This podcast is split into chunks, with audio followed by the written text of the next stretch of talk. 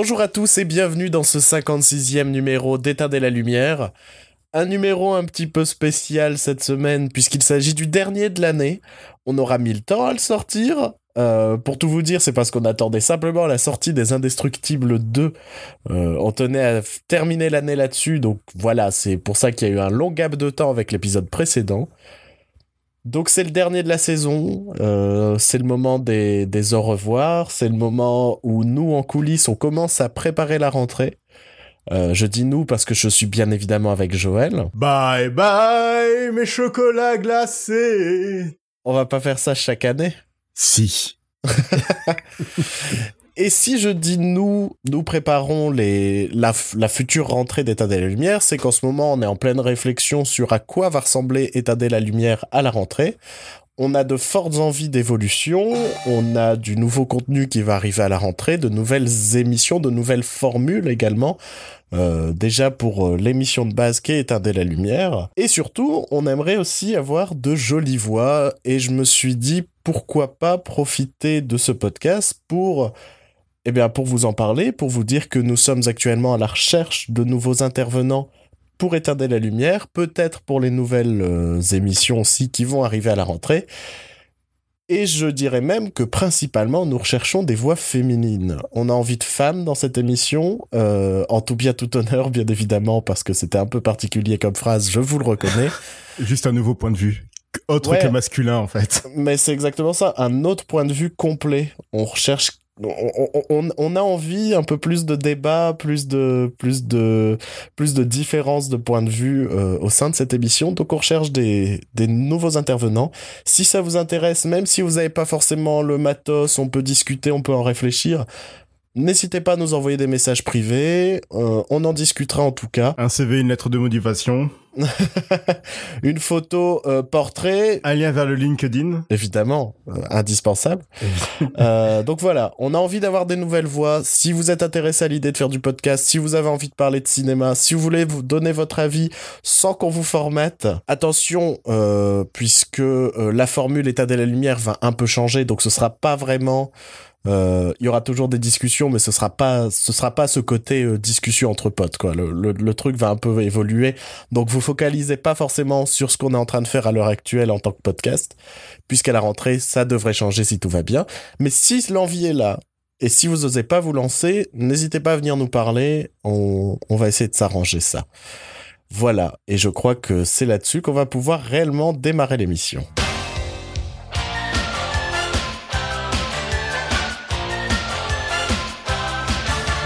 Depuis la précédente émission, euh, on a vu des films.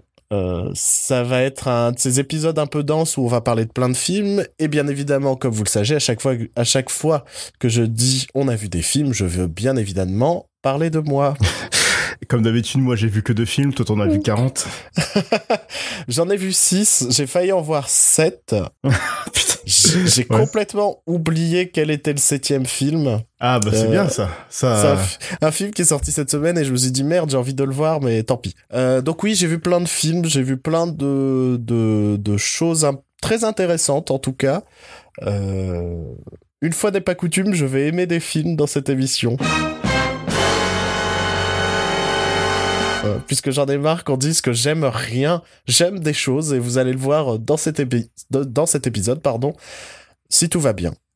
Euh, si euh, parce que j'ai toujours ce souvenir de la toute première d'État de la Lumière où j'ai passé mon émission à descendre Westworld pour dire que j'aimais bien. je, je, suis comme ça, je suis désolé. Même quand j'aime bien, il faut que je trouve plein de défauts. Mais mais non, vous allez voir. Normalement, je risque d'être plutôt positif dans cette émission. Et euh, je crois, Joël, puisque les auditeurs ont quand même envie de t'entendre, on va d'abord commencer par un film que tu as vu. Oui. Et je propose qu'on parle tout de suite de Sans un bruit, A Quiet Place en anglais, de John Krasinski. Que j'appellerai Jim Alpert pendant toute la discussion. Euh, je me faisais la réflexion... Par principe. Euh, sans trop en dire encore pour le moment sur notre avis, mais euh, on a quand même eu deux films je dirais pas forcément d'horreur, mais deux thrillers euh, à tendance un peu horrifique en deux ans, réalisés par euh, Jim de The Office et par euh, Peel de Key and.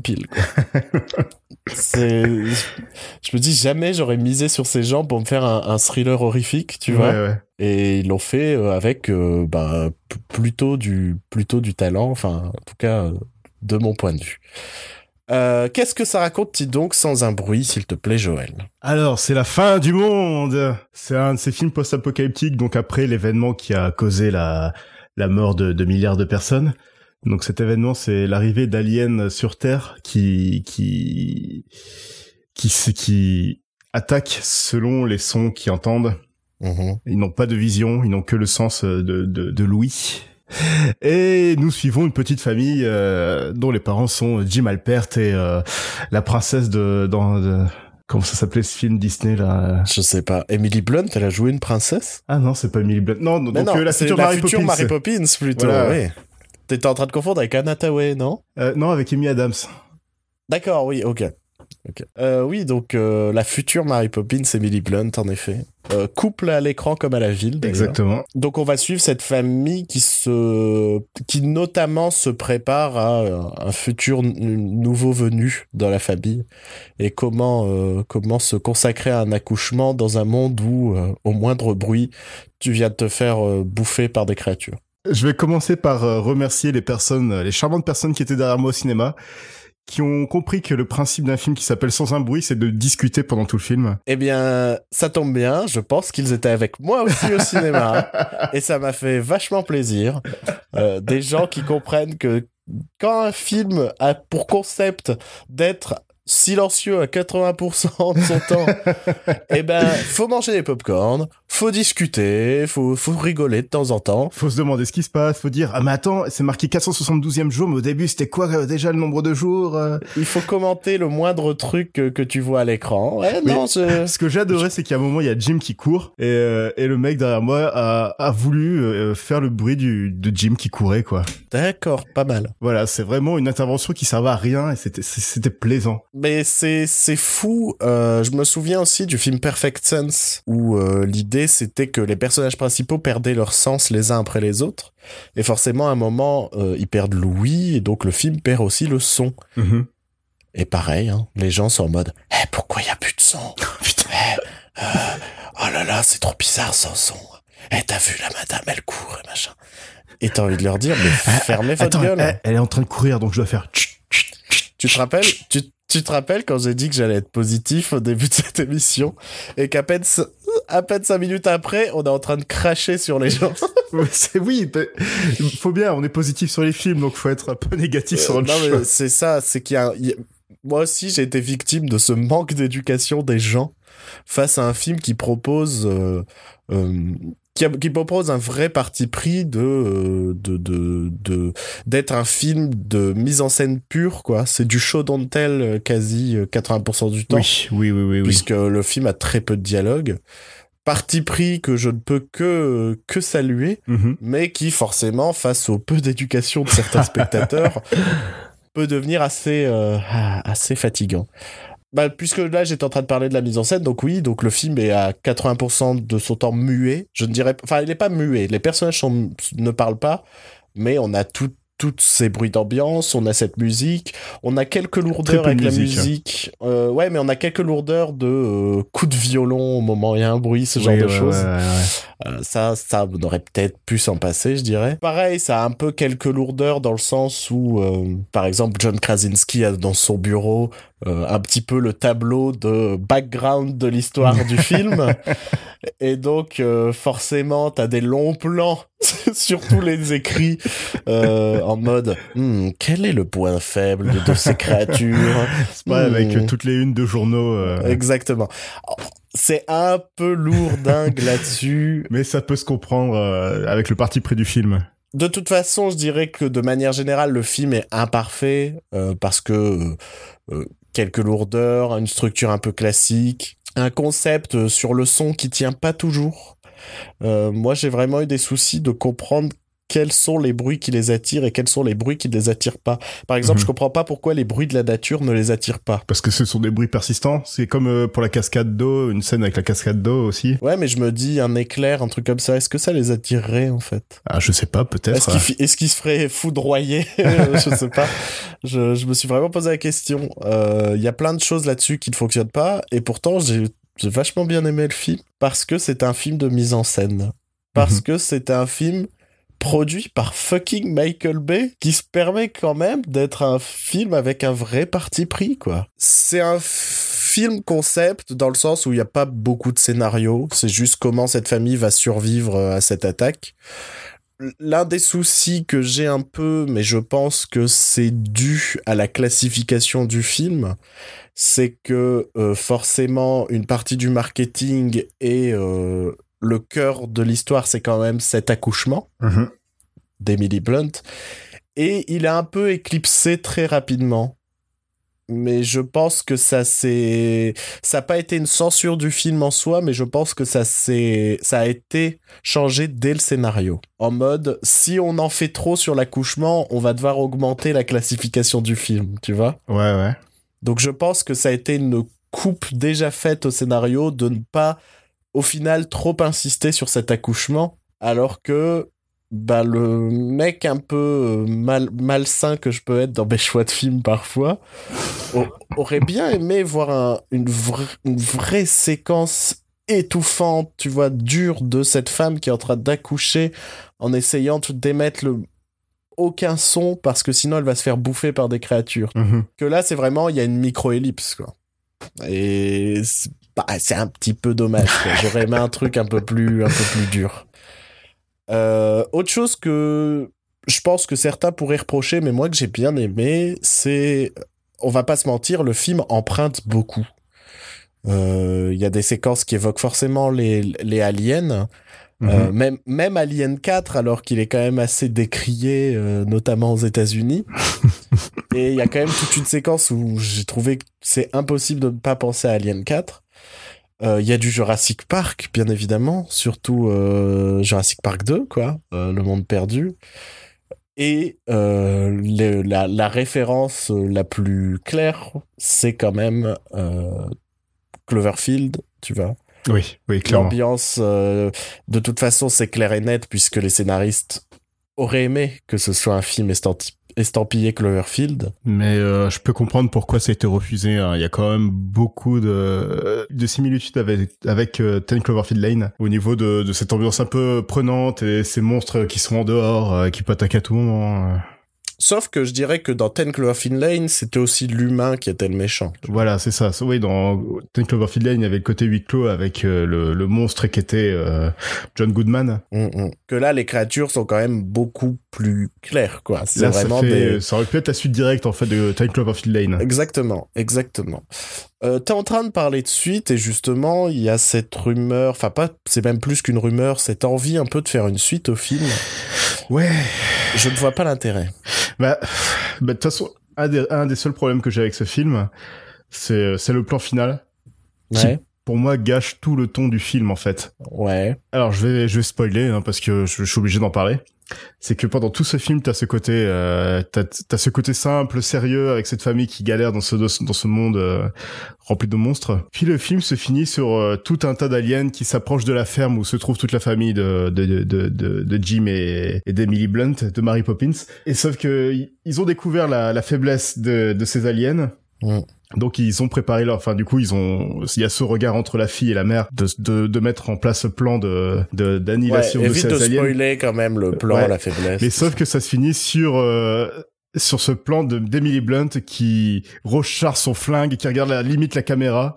En mode cric, cric. Genre, euh, Euh, à suivre et puis fin produit par Michael Bay et je trouve que ça change complètement le ton du film et je trouve ça dommage ça ça fait un côté un peu un peu nanar bourrin qui allait pas avec euh, ce qu'on avait vu jusque là quoi moi, ça m'a pas gêné. Enfin, je, je l'ai vu un peu en mode, euh, bah maintenant, maintenant qu'on sait comment vous tuer, ça va chier. Et si le film, enfin, Ouais. le film finit là-dessus, ça me gêne pas. Le souci, c'est que si on a un deuxième film, un peu comme, euh, comme était Terminator 2 par rapport au premier Terminator, ouais là, ça me dérangerait plus. Si on, si on se retrouve face à un euh, Quiet Place 2, tu vois, en mode euh, film d'action bourrin où on bute des aliens, c'est con. Là où par contre, ce qui m'intéresserait beaucoup plus, ce serait de bah, la jouer un peu plus Cloverfield et de faire des suites qui ne sont pas réellement liées. Et pourquoi pas développer tout un concept de thriller semi-horrifique dont euh, le point commun principal serait ce silence en fait. Mhm. Tu peux faire une sorte de euh, A Quiet Place 2 qui serait, euh, je sais pas, euh, bon j'ai pas d'idée pour le moment, mais mais non mais tu, tu referais un, genre un, un panic room like, tu vois, genre quelqu'un qui est dans une maison, il y a des cambrioleurs. Tu vois l'idée de, de, de faire Oui, des oui, thrillers faire centrés sur le silence. Et là, ça m'intéresserait. Faire un film d'action, où on va juste buter des aliens, bof, quoi. Vraiment bof. Donc voilà. Euh, je sais pas si t'as autre chose à rajouter sur. Non, de toute façon, on va faire court, hein, sur les Sans films. un bruit. Euh, dernier point, c'est que John Krasinski est devenu hot as fuck. Ah, mais en plus, il est baraque, hein, vu qu'il euh, il bosse sur Jack Ryan, sur Genre pour, genre avec pour sa Amazon. barbe et tout. Je fais, mais bordel de merde, quoi. Il est balèze, il est barbu, c'est plus, c'est c'est Jim 2.0. hein. Ouais, tellement. Euh, si autre chose, j'étais agréablement, j'étais vraiment très agréablement surpris par la séquence d'ouverture du film, euh, qui finit avec une violence. euh, Waouh. je- Juste avant l'écran titre en plus. Ouais, je m'attendais pas à telle violence en fait d'un seul coup. Euh, J'étais vraiment surpris. Euh, je j'ai pas envie de la spoiler parce qu'elle est très cool comme scène d'ouverture. En fait, elle t'explique tout le concept du film, quoi. Mhm. Euh, ce qui est toujours euh, très malin et c'est ce qu'il faut faire, quoi. C'est Ouais. quand on a un film concept, c'est ta séquence d'ouverture va t'expliquer le concept et à partir de là, on va dériver tout le long du film, quoi. Ce qui est bien, c'est que le film se passe aussi sur un très court laps de temps. À Oui. part euh, la scène d'ouverture qui se passe euh, un an avant la- l'action du film, Mhm. le film se passe sur une journée en fait, une journée, une nuit. C'est c'est vraiment pas mal. C'est ce qu'il faut en fait. C'est pour ce pour ce genre de de de. Je parle plus de thriller parce qu'il y a beaucoup de gens qui disent que c'est un film d'horreur. Je suis pas forcément d'accord. C'est un thriller horrifique. Ouais, mais bon, là c'est pour faire chier aussi quoi. Là, Mais euh... merde, j'ai oublié ce que je voulais dire. Oui, un truc qui est essentiel dans ce genre de film, c'est soit une unité de lieu, soit une, uni- une unité de temps très courte. Mhm. pour que ce soit le plus efficace possible. Un film comme le comme le premier saut est efficace parce que 80% de ton film se passe dans une salle de bain, tu vois. Ouais, ouais. Euh, Là où les suites, bah tu, tu voyages un peu, euh, tu, vas- tu, tu vas de lieu en lieu, ça ne fonctionne plus, tu vois.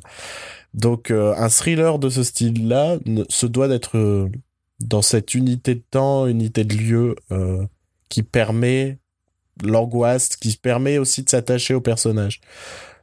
C'est pour ça qu'une nouvelle fois, un deuxième où on va buter des aliens à travers les États-Unis ou je ne sais pas quoi. Non merci. Vraiment, vraiment non merci. Réalisé par Michael Bay cette fois. On va enchaîner avec euh, ben, un gros bloc euh, qui, voilà, ceux qui n'aiment pas m'entendre parler vont un peu détester ces passages, puisque euh, on va parler un peu des films que j'ai vus et que Joël n'a pas vus. Exactement. Euh, et histoire que qu'on évacue rapidement euh, le dossier, je vais parler du seul film que j'ai vraiment détesté euh, sur toute cette émission. Ça veut dire qu'il y a cinq films que j'ai aimés. Hein. Faut quand même retenir ça. Il y a quand même cinq films que j'ai aimés dans cette émission, mais on va retenir que euh, le film que j'ai détesté. Je vais remettre un peu dans le contexte. Je ne comptais pas voir ce film, euh, euh, sauf que en tant que euh, qu'auditeur aussi de podcast, Un poditeur. euh, un poditeur, euh, je j'écoute notamment le podcast euh, MDR euh, de Daniel Daniel Andreev et, et, et autres compères. Et euh, je suis d'habitude souvent d'accord avec leurs avis. Euh, je les trouve, euh, ouais, je les trouve corrects. Je, je, je- j'aime pas le terme correct parce que ça fait soit Laurence Boccolini, soit, euh, soit euh, pas terrible, terrible quoi. Non, là c'est correct dans le sens où bah je suis d'accord quoi. Je les trouve juste dans leurs propos. Et euh, déjà au moment du festival de l'Alpe d'Huez, ils avaient parlé d'un film qui leur avait pas mal plu et s'appelle Le Doudou. C'est réalisé par Philippe Méchelan et Julien Hervé, puisqu'il fallait être au moins deux pour réaliser un tel film. Ouais, un réalisateur par doux. Ça me fait rire alors que c'est très mauvais.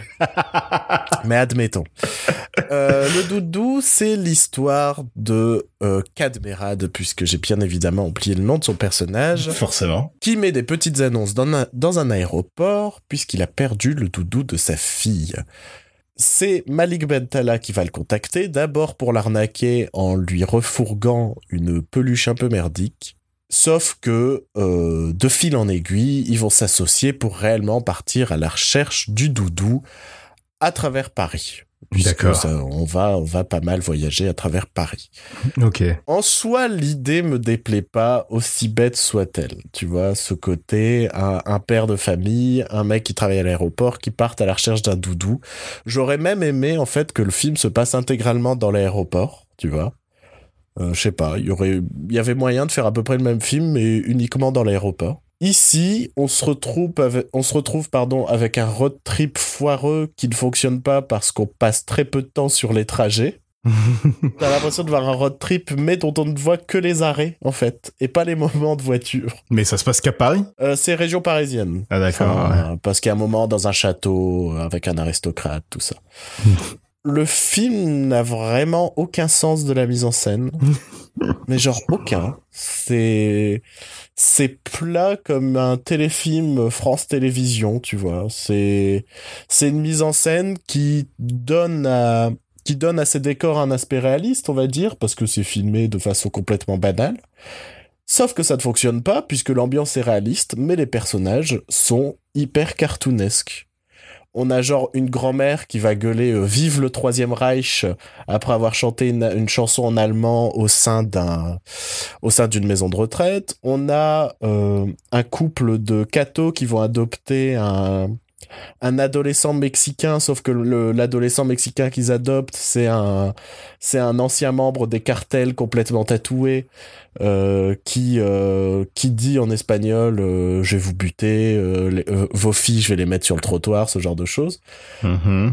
Et donc ça ne marche pas en fait. T'as ces personnages ultra colorés dans un film plat ça ne fonctionne pas. Le film n'est qu'un enchaînement d'étapes où on va rencontrer ces personnages, qui fait que une nouvelle fois, ça raconte pas pas grand chose au final.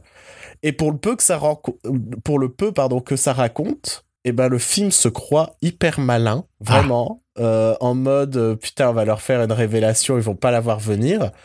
Sauf qu'on la comprend dès la première scène euh, de, de cette sous-trame du film. Euh, je vais pas la spoiler, mais je vais vous laisser vous faire votre propre avis. Le personnage de Malik Bentala euh, était, enfin, était en relation avec une jeune femme. Et ça fait plusieurs, euh, plusieurs mois maintenant qu'il ne l'a pas vue. On comprend qu'il a encore des sentiments avec elle, mais il est un peu immature, ce genre de choses. Et euh, le même jour où euh, et lui vont s'associer pour retrouver son doudou, elle est censée partir vivre à La Réunion auprès de ses parents. Et donc euh, complètement le quitter et disparaître de sa vie. Sauf qu'on comprend au fur et à mesure qu'il n'en a pas forcément envie, qu'il est, voilà, qu'il est temps pour lui de grandir peut-être un peu. Au début du film, on a ce fameux coup de fil entre elle et lui, où, il, où elle lui annonce qu'elle a quelqu'un de nouveau dans sa vie. Et que ce quelqu'un, ça fait maintenant près de quatre mois qu'elle le connaît. Et que ce quelqu'un, c'est peut-être un garçon ou une fille mais mais on on saura pas forcément qui puisque euh, mon appel téléphonique tout le long euh, je suis caché derrière des cartons et on ne voit que mon visage pour que la révélation soit très efficace. Voilà, je n'en dirai pas plus. Autre élément qui m'énerve un peu, euh, c'est que le film ne va pas au bout de ses idées je suis convaincu qu'on pouvait faire un truc correct. Euh, J'étais convaincu avant de voir le film de savoir où le film allait m'emmener. J'étais parce que dans justement dans MDR, il parlait que le film en fait s'avérait beaucoup plus touchant que ce qu'on pouvait croire, ce genre de choses. J'étais convaincu qu'en réalité, la fille de Cadmerade était décédée. Mmh, ouais. Et je m'étais convaincu qu'en fait c'était l'histoire d'un père dont ce doudou représentait les derniers souvenirs qu'il avait avec sa fille. Et que c'était pour ça qu'il allait parcourir, enfin qu'il voulait à tout prix retrouver ce doudou.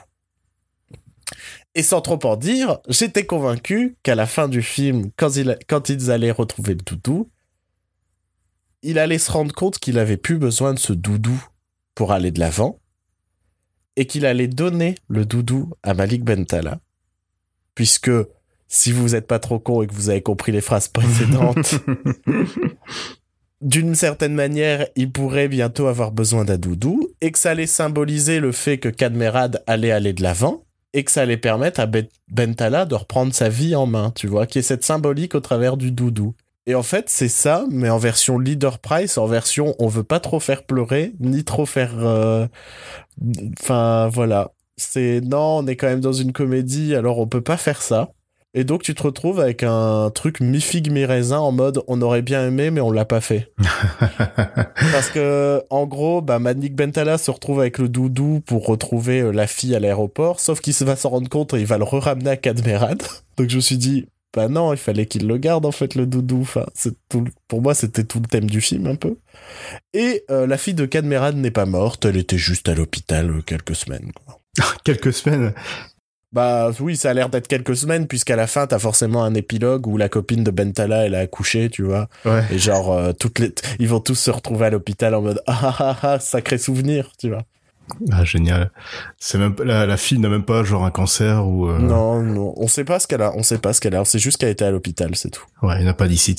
Et fuck, je me suis dit, c'est pas le pire truc que je, je verrai cette année, tu vois. Mais c'est plat, ça ne prend aucun risque ça ça ne mérite pas la mention de film en tant que en tant que car quoi en tant enfin c'est pas c'est pas du cinéma quoi c'est euh, c'est une fiction filmée comme ça en mode euh, allez comme ça on est passé à autre chose euh, par contre on a on a un moment une apparition de Guy Marchand dans le film et pour le coup c'est vraiment le truc qui m'a plus le plus déprimé du film voilà, le moment émotionnel, c'était un peu la séquence avec Guy Marchand. Parce que, bah, il est plus tout jeune, Voilà. Donc le doudou, on ne vous le conseille pas. enfin, tu le conseilles pas. Moi, je ne l'ai pas vu. Oui, mais je suis convaincu. Sincèrement, si tu le vois et que tu me dis, bah, c'était super, je, je, jette des cailloux. On va passer à un film un peu, euh, mais, eh, pas mal. C'est Ocean's 8 de Gary mhm. Ross. Le film est plat. ok. Il n'y a pas beaucoup de surprises particulières. La mise en scène, il n'y a rien de très excentrique, il n'y a rien d'incroyable. La bande-annonce laissait penser que euh, Gary Ross allait essayer de copier le style euh, Soderbergh. Au moins de faire ça, quoi. Il essaye vite fait dans quelques séquences, mais pas plus que ça au final. Enfin, très vite, ça devient du chant contre chant, ce genre de choses. Enfin, venant du mec qui a fait euh, le premier Hunger Games. Hein. Bah voilà, ouais, donc tu peux voir un peu sa mise, non mise en scène, quoi, au final le plan que mettent en place euh, les personnages est pas follement clair. Euh, ouais. Mais au final, ayant revu Ocean's Eleven il y a pas si longtemps, je trouve que c'était un défaut du premier. euh, ce côté, on sait pas trop ce qu'on fait, on essaye d'être plus malin que tout, mais en même temps, en fait, le film, afin de faire paraître le plan plus malin qu'il n'est, il ne raconte pas tout au spectateur, tu vois. Ouais, Il y a vraiment ce côté, t'apprends des trucs au moment où ça, enfin, au moment où ça s'est fait, ou alors à la toute fin en mode, mais en fait, depuis le début, tu vois. Bah, c'est à peu près ça. Ouais, ouais, ouais. Sauf que, malgré tous ses défauts, bah, j'ai bien aimé le casting. Ouais. Je trouve que les personnages étaient haut en couleur et vraiment, euh, j'ai vraiment eu de la sympathie pour ce casting. Euh, je trouve que l'intro du personnage de Sandra Bullock est très cool. Bon, elle évoque forcément le premier Ocean's Eleven puisqu'elle sort de prison comme Danny Océan en début. et euh, il y a toute cette séquence où elle sort de prison, elle a aucun sou sur elle et tu vas voir euh, toute une séquence au sein d'un hôtel où elle va réussir à choper une chambre, choper des robes, choper plein de trucs, tu vois. Juste en une séquence au sein d'un hôtel et je me dis putain, j'aime bien ce perso. j'aime beaucoup ce perso le cast, ouais, le casting est vraiment sympa. Tu sais que je suis pas très client d'Anatawe d'habitude. Là, elle m'a plutôt bien amusé. euh, puis elle est, elle est- elle est quand même euh, visuellement euh, sympathique euh, également. Euh, mais tout le film joue un peu là-dessus, donc c'est pour ça que je me permets d'en parler, parce qu'il y a forcément des vannes là-dessus. Euh, Kate Blanchett est cool, Sandra Bullock est cool, euh, même dans les go rôles un peu plus euh, genre il y a Rihanna, elle fait pas grand chose quoi, elle joue la hackeuse du groupe, mais son personnage est pas aussi détestable que ce qu'elle avait fait dans Battleship par exemple. Euh, non, j'ai vraiment eu, je sais pas, je sais pas ce qui s'est passé, mais je suis sorti de là en me disant bah c'était pas ouf, mais ça passe, ça passe un dimanche soir euh, sur TF1, c'est Mhm. sûr que ça va marcher, quoi. C'est, sympathique, c'est formaté, c'est, gentillé comme il faut, quoi. Ouais. Je me suis vraiment fait aussi la réflexion en sortant que, ben, au final, j'aimerais bien voir une suite, mais euh, meilleure, tu vois. Les mêmes persos, mais Ouais, un ouais. film mieux construit, mieux mis en scène, tout ça, et je pense que euh, on perdra pas au change, quoi. Enfin. Est-ce que James Corden était insupportable ou pas? Euh, alors, sans trop en dire, euh, bah ça, euh, en gros, son apparition fait partie des défauts, mais pas comme tu le penses. C'est-à-dire que, non, ouais, c'est-à-dire que les 20 dernières minutes, ça devient genre l'enquête que fait le personnage de James Corden. Et donc, en termes de structure de film, je trouve ça à chier. Ouais. Tu vois, c'est-à-dire que tout ton, tout ton, c'est pas, c'est pas un braquage de casino, tout ça ici, c'est pour voler euh, des bijoux. Et euh, bah une fois que ça a eu lieu, tu te dis bah c'est fini. En fait non, tu repars sur 20 minutes d'enquête un peu de James Corden qui essaye de trouver ce qui s'est passé, tout ça. Ok.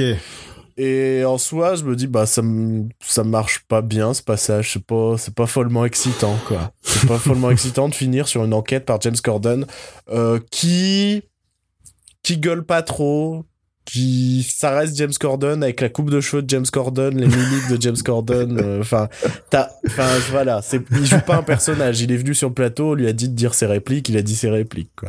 Puis après, il est reparti en chantant dans sa voiture. Mais en soi, bon, ouais, ça a le mérite d'être là, je dirais, ce- cette partie du film. C'est pas, c'est pas follement intéressant. Il y a quelques caméos euh, des précédents Oceans, Oui. les moins chers. Donc, euh, Matt Damon n'apparaît pas. Non, non, non. Pourquoi il était censé euh... Ah, il était crédité, il était prévu dans le film et tout. hein. Bah, me dis pas que. Soit il était tellement discret que j'ai pas tilté. Euh, un petit peu comme euh, c'était quoi C'était euh... Matt Damon dans Deadpool 2 ouais voilà. ou Matt Damon dans Thor Ragnarok. Ou alors il y a une scène post-générique que je, que je n'aurais pas vue. Mais j'ai pas vu Matt Damon, j'ai vraiment vu les moins chers. tu vois. Enfin bref, donc un film sympatoche, allez pas forcément le voir au ciné, regarde-le le quand il passera à la télé ou qu'il sera dispo sur Netflix. C'est pas un mauvais moment, c'est agréable, c'est simplé, c'est bon. Sympatoche. Donc ça ne détruit pas complètement la saga et Ocean's Eleven parce qu'il y a des femmes dedans. Non, ça, c'est même un vent de fraîcheur. Vraiment. Je me suis dit, euh, même Helena Bonham Carter m'a plu dans ce film, tu vois. Après, j'étais peut-être de bonne humeur, mais Aussi parce qu'Elena Bonham Carter n'a plus l'influence de Tim Burton.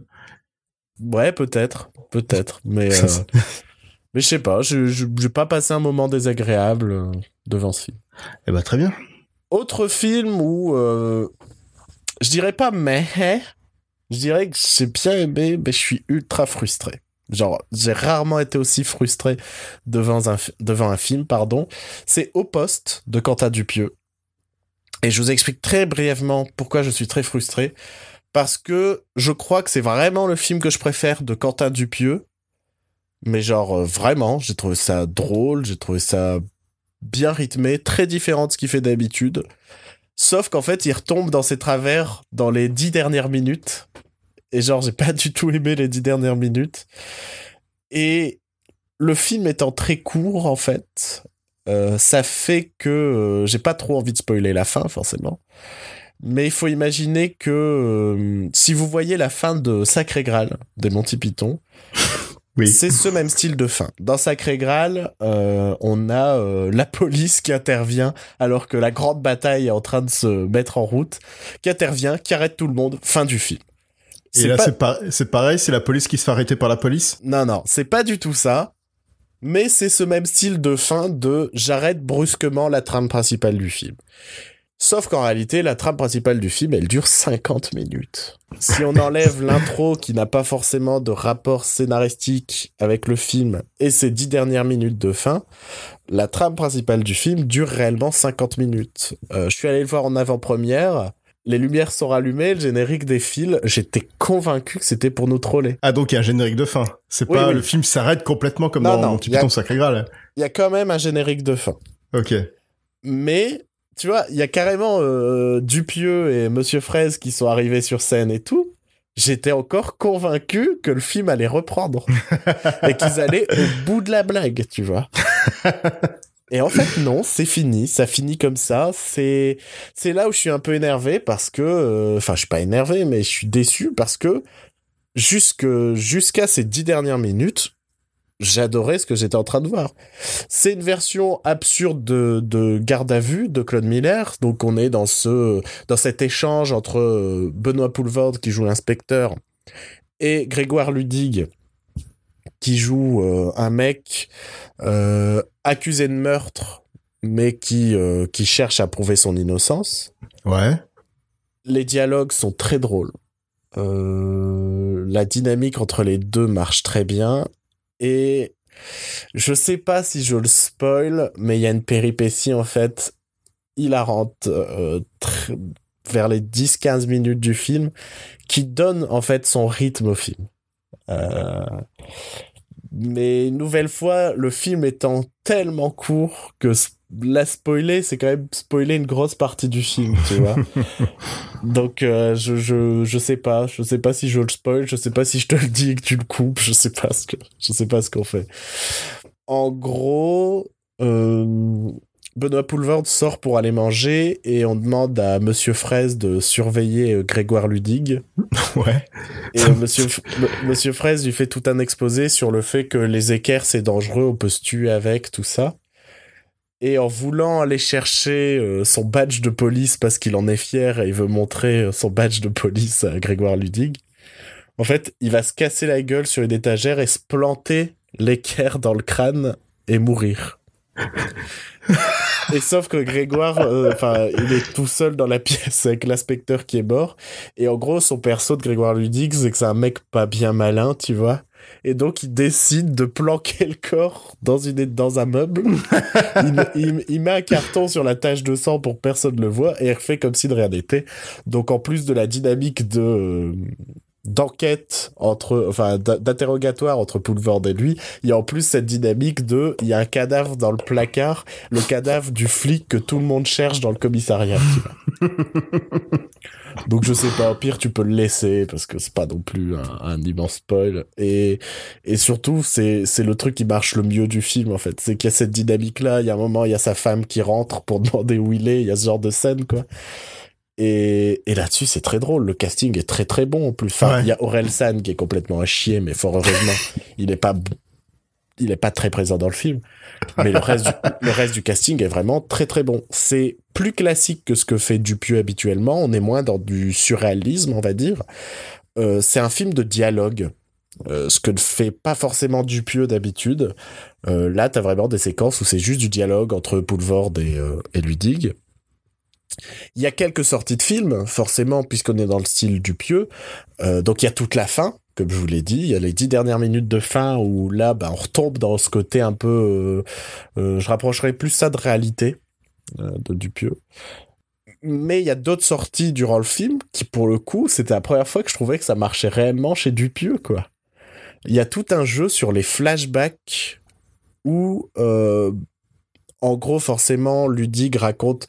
Euh, je parle pas du, je vais pas vous parler du meurtre, ce genre de choses pour lequel il est accusé. Je vous garde quand même des surprises.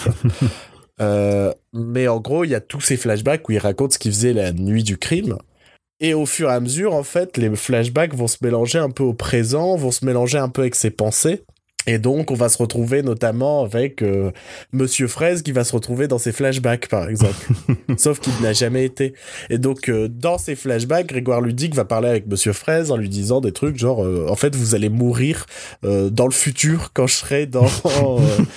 Et donc, ça crée un truc complètement absurde dans ces flashbacks que j'ai adoré, quoi. Et c'est là que naît ma frustration de me dire, putain, j'ai, j'ai vraiment adoré ce que j'ai vu, mais le film est super court et les dix dernières minutes, je trouve ça mauvais, quoi. Euh, les dix dernières minutes, on est, on est vraiment dans. Je savais pas comment terminer mon film, alors j'ai fait ça, quoi. Et, et ça m'a agacé. Et frustration, grosse frustration. Mais un bon film en soi, faut juste être conscient que voilà, vous êtes parti pour une heure de film, une heure cinq peut-être de film à, à tout casser. Allez, je crois que c'est le dernier film que j'ai vu tout seul. c'est parti. On va enfin après pouvoir reparler euh, d'un dossier un peu plus gros.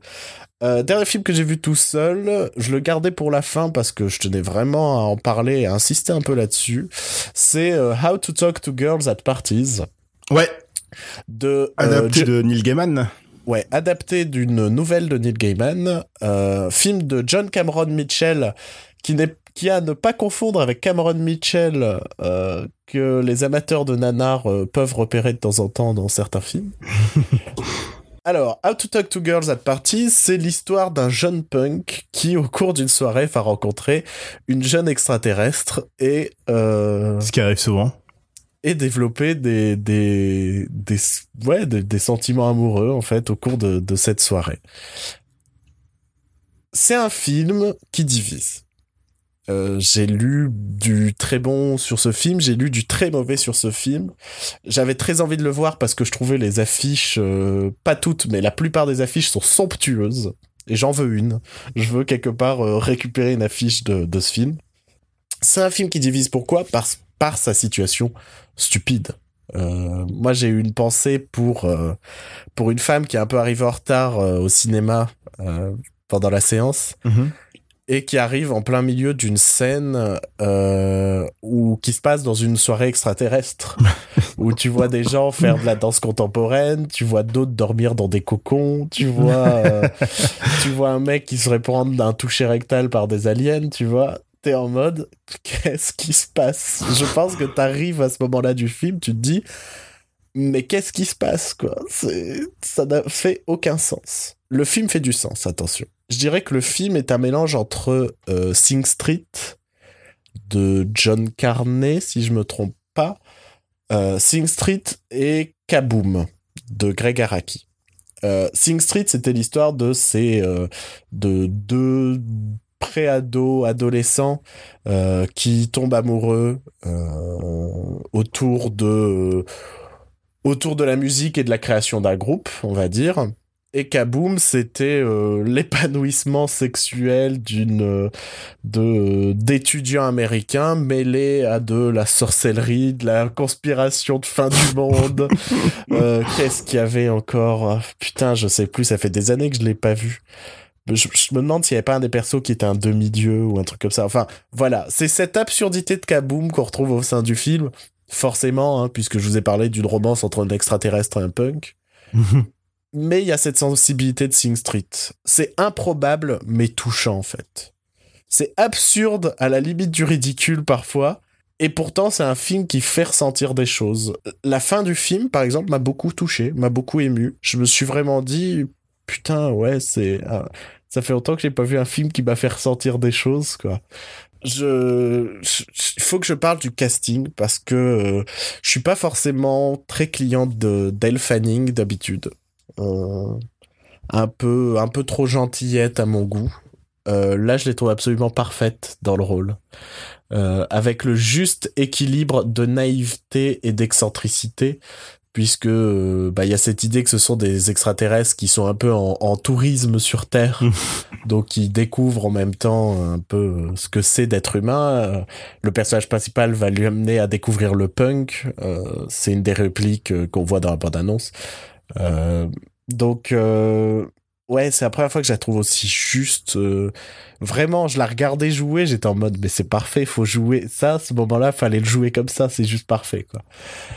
Et euh, l'autre mention spéciale que je veux faire, c'est le comédien principal, euh, Alex Sharp, dont c'est un des premiers films, et je l'ai trouvé absolument attachant.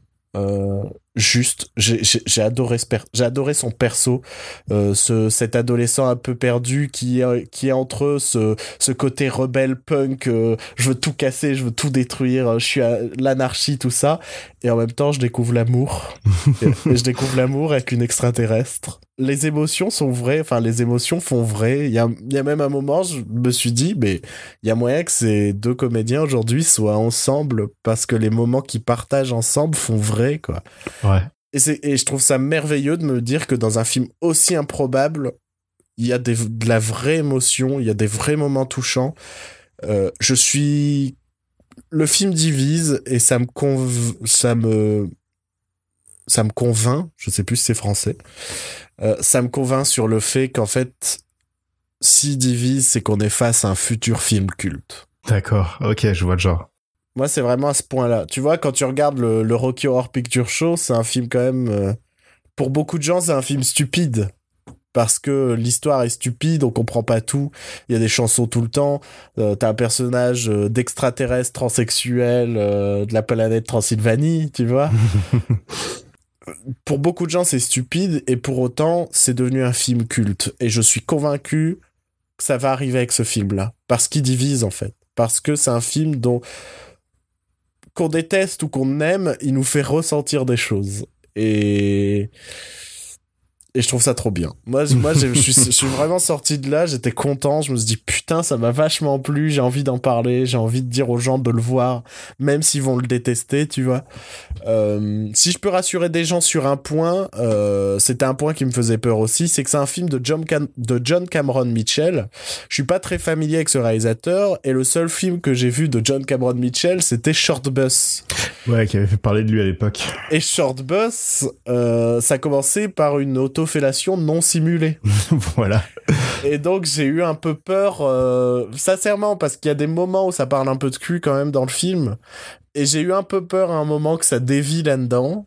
Euh, en me disant, j'étais vraiment en mode, ce serait hors de propos parce qu'on est dans cette relation touchante et ça parle de cul, mais fort heureusement, la plupart du temps, c'est hors champ. Enfin, il y a rien de très, euh, il y a rien de très graphique dans le mhm. film. C'est souvent plus suggéré que montré réellement. Donc voilà, un truc, un, j'aime pas le terme ovni, mais euh, bon, pour des gens, ça leur parle plus, quoi. Donc on peut dire un C'est un film qui parle d'aliens.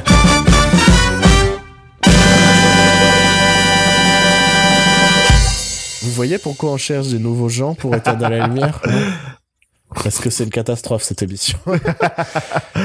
Donc je disais, euh, ouais, pour pour beaucoup de gens, ça parlera plus le terme ovni, quoi. C'est clair que c'est pas le, le film que tu vas montrer à à tes parents qui ont l'habitude de regarder Joséphine l'ange gardien sur TF1, tu vois.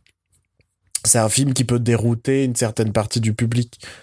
Moi, j'ai trouvé ça trop bien et j'espère que certains d'entre vous vont vont aller le voir. Vraiment, ça ça ça vaut vraiment le coup d'œil. Euh, voilà, joli petit film. T'as vu, j'ai aimé des trucs cette semaine. Ça, je, je suis, je suis pantois. C'est incroyable. Et maintenant, on est reparti. On va pouvoir parler à deux. Yay Yes Et on va parler d'un film que que qu'on attendait, que tu attendais particulièrement, puisque c'est euh, Les Indestructibles 2. Pa pa pa pa pa da da da da je t'ai accompagné, j'ai fait la petite trompette. Très jolie trompette. N'est-ce pas? Merci. euh, bah, je te laisse résumer, je te laisse parler un peu, je vais boire. alors, Les Indestructibles 2 se passe directement après le premier.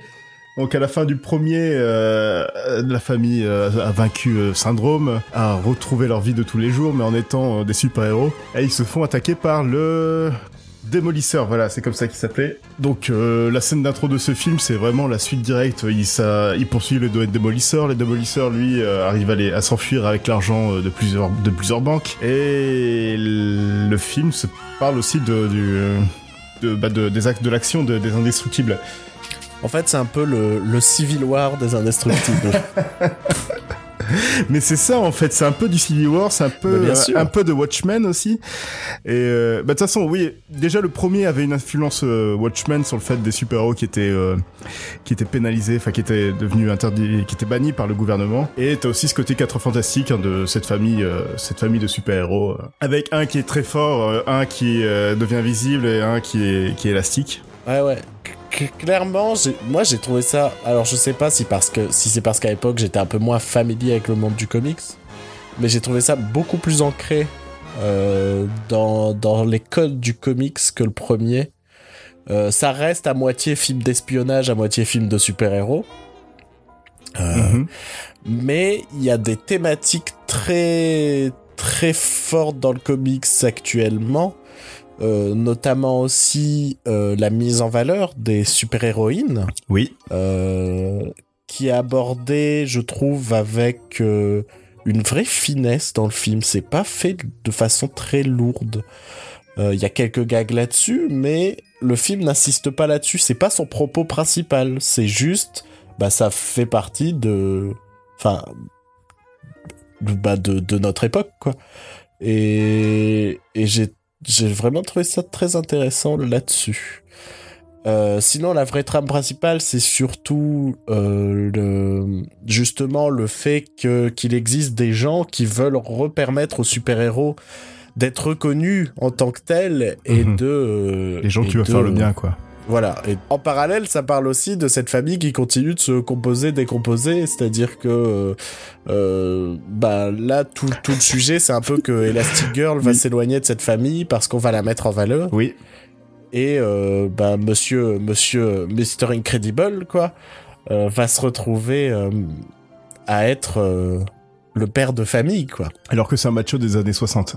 Ouais, oui, oui, oui. Donc il a un peu de mal à, à, respecter, euh, enfin, à comprendre un peu la place qu'on lui donne.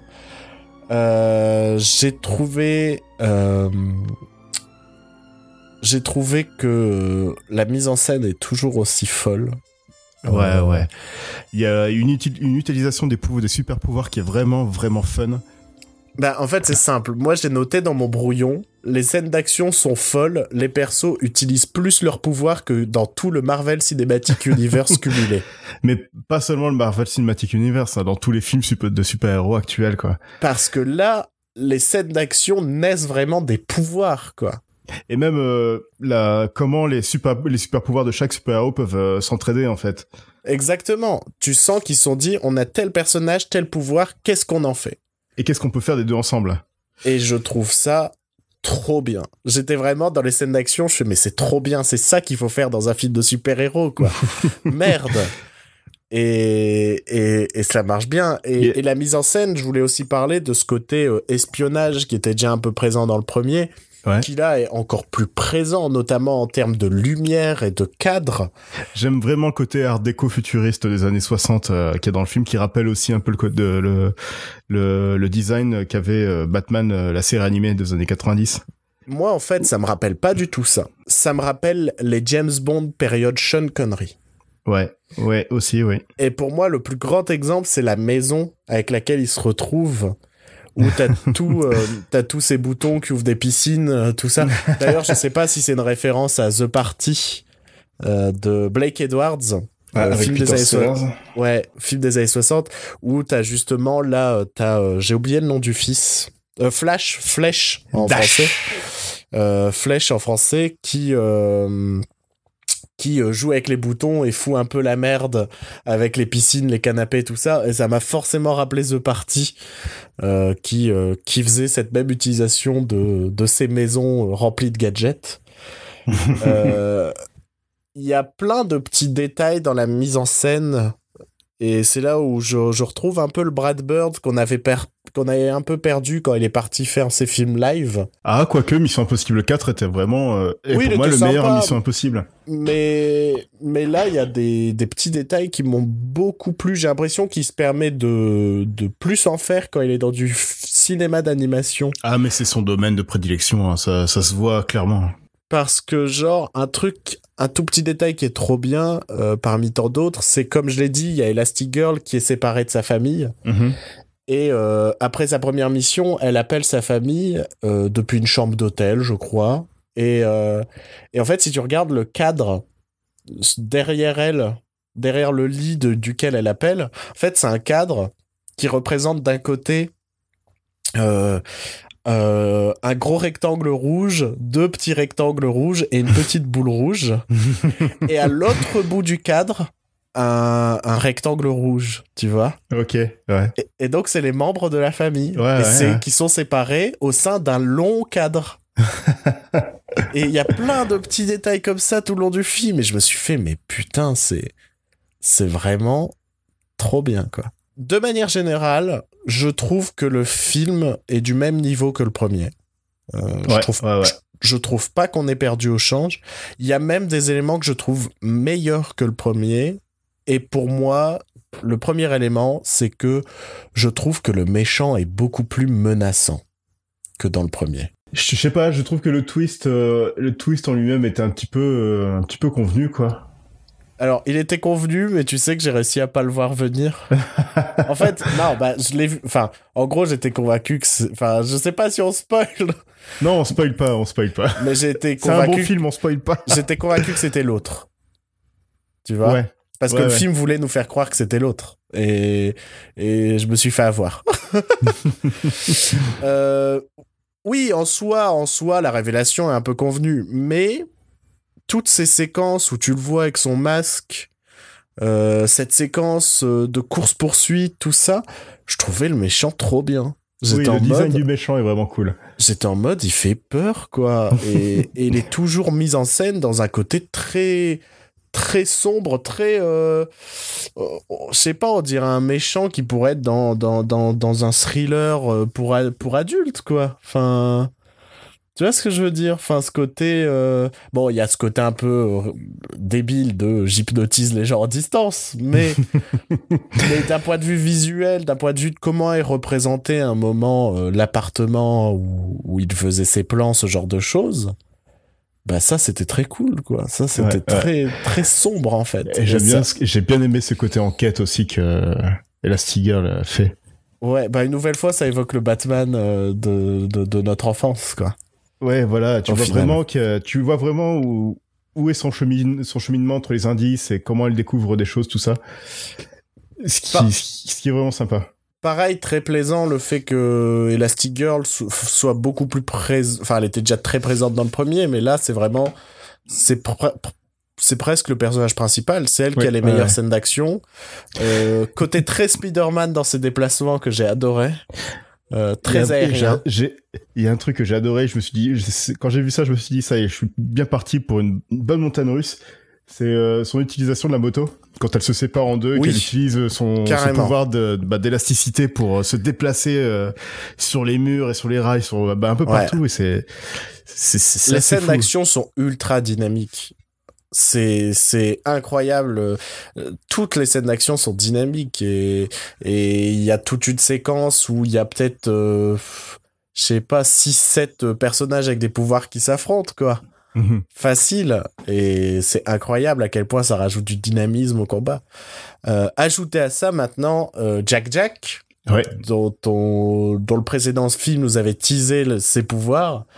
Et là, on découvre qu'il a plus de 17 pouvoirs, je crois, c'est dit à un moment. Oh, 17 même. Ce qui, a, ce qui permet d'en faire plein de choses, en fait, de ce, de ce Jack Jack dans le film, qui prend plus de valeur que dans le premier film, euh, lui aussi, quoi. Qui n'est pas, qui n'est pas un personnage irritant comme euh, on pourrait le croire dans certains mauvais films d'animation. Bah, c'est intéressant parce que, en gros, je dirais que Jack Jack est... Euh...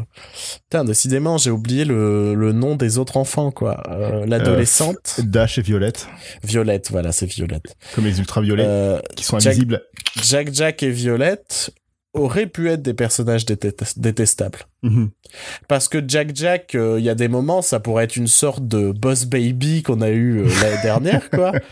Euh, je pense notamment euh, une séquence avec Edna où euh, où il copie un peu euh, ses moindres faits et gestes, tout ça, et euh, et non, ça restait cute as fuck, quoi. Et euh, Violette a forcément sa trame de romance adolescente qui a déjà plombé plus d'un film euh, pour euh, pour euh, pour adolescents et pour même pour enfants. Alors ici, je la trouve pas forcément utile parce qu'elle sert pas particulièrement à la trame principale, mais elle est pas horrible. tu vois, je me suis vraiment dit, elle est pas horrible. On, on passe quand même les phases de l'ado en mode euh, laissez-moi tranquille. enfin, so, sa trame sert juste à aider euh, la trame de, de Bob en fait, Oui, qui essaye de s'occuper de ses enfants comme il peut. Oui, oui. En Après, gros, c'est euh, ça. C'est que Bob, lui, vit une trame non super-héroïque de bah, c'est à mon tour d'être le père de famille. et, euh, et donc, ouais, lui, il doit découvrir en fait ce que vivent ses enfants. et mais après, tu vois, elle sert pas non plus particulièrement. J'aurais aimé que, euh, au final, le fait que, puisque le film commence là-dessus, sur le fait que justement le le garçon dont elle était amoureux euh, dans son collège euh, l'a vu en fait et a vu que c'était elle la euh, euh, putain mais j'ai un souci avec les noms aujourd'hui hein. Violette. ouais Violette ouais mais c'était c'est quoi son identité de super-héros? C'est juste Violette? Euh, bah, je crois qu'elle a pas de nom. Hein, elle a pas de nom ouais bah, en tout cas il a vu que c'était une super-héroïne et il se fait effacer la mémoire et j'avais espoir qu'en fait plus tard dans le film ça paye en fait Mhm. ce côté on peut effacer les mémoires, ce genre de choses. Je pensais que c'était juste un rappel sur le fait qu'on pouvait effacer les mémoires. Et euh, en fait, non, ça paye pas particulièrement. Et ça, j'ai trouvé ça un peu dommage de me dire qu'au final, toute cette trame de romance n'apporte pas grand chose de plus. Mais de toute manière, la meilleure trame, c'est celle de Dash. Euh, Il Mhm. découvre que la voiture de son père existe encore, et il veut sa voiture, puis à la fin, il a la voiture. Ouais. C'est la meilleure trame. Bah, c'est bah, c'est cool. Mais c'est pareil, ce qu'ils en font de la voiture, c'était cool. Enfin, tout, tout ce qui était gadget, tout ce qui était pouvoir et tout, le film le gère super bien. quoi. Ouais, ouais. Puis j'aime bien aussi que Frozen soit compté comme un membre de, de la famille, tout ça. Euh, Ouais. Oui, il intervient plusieurs fois pour leur donner un coup de main pour tout ça. pour être le et babysitter. euh. et, et c'est cool et ça marche bien. Et ah, j'ai j'ai vu que des gens étaient déçus. Mais Euh, et j'ai du mal à comprendre, en fait. non, mais non, mais ce qu'il y a, c'est que alors oui, c'est pas le même niveau que le premier parce que forcément dans le premier, t'as- bah t'as 14 ans de nostalgie en plus hein, de, de de de plusieurs visionnages, tout ça, mais Mais c'est pareil, je suis pas, je suis pas d'accord sur le fait que ce soit pas le même niveau. hein. Je pense que c'est vraiment la nostalgie qui joue beaucoup. Et en hein. plus de ça, mais je trouve qu'il se complète bien avec le, avec le premier. C'est juste une très bonne suite, quoi. Pour moi, c'est. Ah oui, pour moi, c'est vraiment ce qu'on pouvait attendre d'un Indestructible 2. Euh, je veux bien que ça n'a pas la profondeur émotionnelle des Pixar des dix, dix dernières années, peut-être. Mais c'est pas la place, en fait. bah, les tu indestructibles, c'est pas la place pour ça, oui. C'est, tu vas, tu, tu vas pas voir les Oui, on a indestructibles. eu vice-versa Oui, pour parler ouais. de la dépression euh, des, des, des adolescents. Euh, oui, on a eu Coco pour parler carrément de la mort. Euh, on a eu Arlo sur le fait comment grandir après le décès de son père. oui, on a eu tout ça.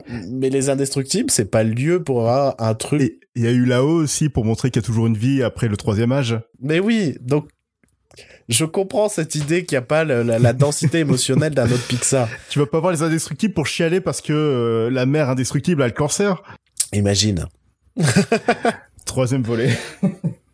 Non, troisième. Tu sais ce que j'aimerais comme troisième volet? S'il arrive un troisième Je volet? pense qu'il va y en avoir un. Bah, vu que le film cartonne, là, ouais, c'est bien parti Je pense qu'il est bien parti et, et j'ai l'impression, il y a quand même quelques pistes. hein. Je trouve, enfin, je trouve que le film est assez ouvert, la fin est assez ouverte. Oui, la fin est ouverte, bah, notamment sur le fait qu'à partir de maintenant, les super-héros vont redevenir le, le cœur. euh, Ouais, Enfin, voilà. vont avoir leur. Oui, c'est un spoiler, mais en même temps, vous en doutiez. non. Euh, moi, ce que j'aimerais, c'est que Jack Jack soit le méchant du prochain. Il est tellement imprévisible que je sais pas, j'imagine vraiment. On sait qu'il a, qu'il peut se transformer en créature, tu vois. Ouais, mais tu veux qu'il soit encore un bébé ou qu'il soit plus grand? Je sais pas. Je sais pas. Je j'y ai pas plus réfléchi que ça, mais en voyant le film, je me suis dit, ils, ils utilisent pas trop le côté créature de Jack Jack qu'on nous avait déjà teasé dans le premier, tu vois. Plus le fait que, euh, tu sais, bah, dans celui-là, on nous parle un peu de réalité alternative, enfin de dimension, dimension parallèle, ouais. alt- parallèle. Et genre, euh, le Jack Jack d'une autre dimension, tu vois, Mhm. qui serait euh, la version maléfique de Jack Jack et qui, comme Jack Jack, a plein de pouvoirs en fait. Et comment t'arrêterais cette, ce- cette créature qui peut avoir presque tous les pouvoirs du monde, tu Mais vois? qui a aussi l'apparence de ton enfant. Ouais. En gros, tu sais que c'est l'enfant, enfin, c'est ton enfant, mais d'une dimension alternative. Mhm. Je vais envoyer un, un mail à Brad, Brad Bird. Bird. Je lui dis, attends, je te glisse juste l'idée, elle est pas ouf pour le moment, mais tu peux creuser, faire un truc sympa. Euh, donc ouais, pas, pas, pas de déception avec Les Indestructibles 2, ça a fait plaisir quand même. Non, pour moi, c'est ça, ça va faire partie de ces films qui sont vraiment de très bonnes suites, euh, au même niveau que l'Empire contre-attaque ou... euh, Ouais. Je suis d'accord. Je suis, Je pas. je suis d'accord. Voilà. Les Indestructibles 2, bravo. Bravo Brad Bird On peut t'applaudir, car c'est toi. Et je pense que, et, et du coup, maintenant que Les Indestructibles a eu sa suite, je pense que elle euh, Les Indestructibles méritent maintenant sa trilogie, qui pourrait complètement effacer la trilogie Cars euh, de, de, de l'histoire de, de Pixar. Mais par contre, on s'arrête à la trilogie, hein, on nous fait pas une Toy Story 4. hein. oui, voilà, c'est ça. Parce que je Parce que- comprends toujours pas. hein. Euh, non, mais voilà, on, on termine cette, euh, cette deuxième année d'éteindre la lumière sur, sur une bonne note. Sur un, sur un film qu'on a aimé tous les deux. sur- Sur un film qui n'est pas une déception. Euh, ça fait plaisir, tu vois. Ouais, ouais, ouais, ouais. ouais. Si, si, si tu veux, tu peux remonter l'émission pour que le dernier film soit le doudou, hein, mais bon. ça le fait moins, quoi. Euh, Là, au moins, on termine sur une note positive. Et euh, ça fait plaisir. Euh, je tiens à remercier euh, l'État français pour euh, les financements. Je tiens à remercier Michel Drucker pour le soutien autour de cette émission. Je tiens, Salut, copain. je tiens à remercier. Non, non, je, je, je tiens à, à remercier bah, les gens qui nous écoutent parce que bah oui, franchement, ça fait, tous les jours, tous les mois, dont nos chiffres augmentent à chaque fois, c'est, ça fait plaisir. ça, ça fait plaisir. Après, on ça aimerait me- bien vous ça voir. me- Enfin, on aimerait bien que vous communiquiez plus avec nous parce qu'on sait que vous êtes plus nombreux, mais on vous voit pas. Et c'est dommage. Dites, dites-nous des trucs. Genre, venez, venez nous parler sur Twitter, on mange pas. Euh, et puis, euh, cet été, on va essayer de vous proposer quelques émissions spéciales. On sait pas trop encore quoi, on va pas vous mentir. Euh, Il y a des choses qui se préparent un peu. on, on sait pas encore trop ce que ça va donner. Mais, euh, mais on essaye de vous préparer des belles petites émissions, un peu comme l'année dernière, on va dire. Euh, mais les vrais, le vrai Je retour. l'année dernière, c'était quand même du top level. Ah hein. bah l'année dernière, pff, on peut pas faire mieux. On était, on était top, top of the pop. Euh, en tout cas, à la rentrée, vous allez voir, on va vous proposer des nouvelles choses, de nouveaux formats, et euh, en espérant que ça vous de la plaise, lumière 3.0. en espérant que on va tenir nos promesses et que euh, on va, Oui. on va essayer de vous faire un, un contenu fort sympathique. Euh, D'ici là, passez un bon été, bronzez bien, euh, mange- mangez pas trop, mange- man- mangez mais pas trop. Euh, Oui, faites, euh, allez chez le dermato, hein, parce que Soignez ce il y a, vilain il y a grain beaucoup de de soleil beauté. en ce moment, donc euh, Faut soigner le vilain grain de beauté là que vous avez là. faites attention à votre peau, c'est très important. Et, euh, et surtout, bah, parlez d'éteindre la lumière autour de vous. Ce serait pas il mal. y a que comme, il y a que comme ça qu'on peut, qu'on peut être connu. hein. On, on va essayer de mettre en place des trucs l'année prochaine. Je, je sais pas trop encore quoi, mais On va essayer. pour que les gens Mais répandent sinon- la bonne parole. Mais venez, oui, venez nous parler sur Twitter. C'est, on est plus souvent sur Twitter que sur Oui, Facebook parce que Facebook, de toute façon, c'est un, un réseau mourant. Euh, on est sur Twitter, on est sur euh, iTunes et on est sur plein d'autres trucs. Ouais. Voilà. Voilà. Voilà. C'est les plus importants. Twitter, iTunes et peut-être SoundCloud aussi. Ouais. Elle est pas mal cette fin d'émission, je trouve. Voilà. Et oui, c'est, très bien, c'est très bien On comme a ça. perdu notre énergie. Ah, C'est pour ça. Faut qu'on aille se reposer deux mois. là. C'est toute l'énergie de l'année là qui Ouais. qui se dégonfle d'un coup. En fait, euh, je me rends compte, on pense, on, on peut croire qu'on a fait moins d'émissions euh, de de de- d'éteindre la lumière que que par rapport à l'année précédente. Ouais. Mais sauf qu'on a eu des, des hors-séries, on a eu aussi, euh, enfin t'as eu tous tes numéros de Nostromo. du ouais. Nostromo, et donc au final on a fait plus de choses que Ah non, mais ça travaille. On a essayé de faire une vidéo YouTube euh, où on va essayer de faire euh, des épisodes aussi cet été, mais on verra. Euh, non, ça bosse quand même, ça bosse. Ça, ça, ça paye pas toujours, mais ça bosse. si ça paye, on a plus d'abonnés sur Twitter. C'est vrai, c'est vrai. Bon, allez, passez un bel été. On se retrouve à la rentrée. Nouvelle formule, nou- nouveau chroniqueur, on espère. Si vous, si vous répondez à notre demande, en tout cas. allez, à très vite. À bientôt. Et, et- Et vive la République. bye bye euh, les chocolats glacés. Bye bye, le chocolat.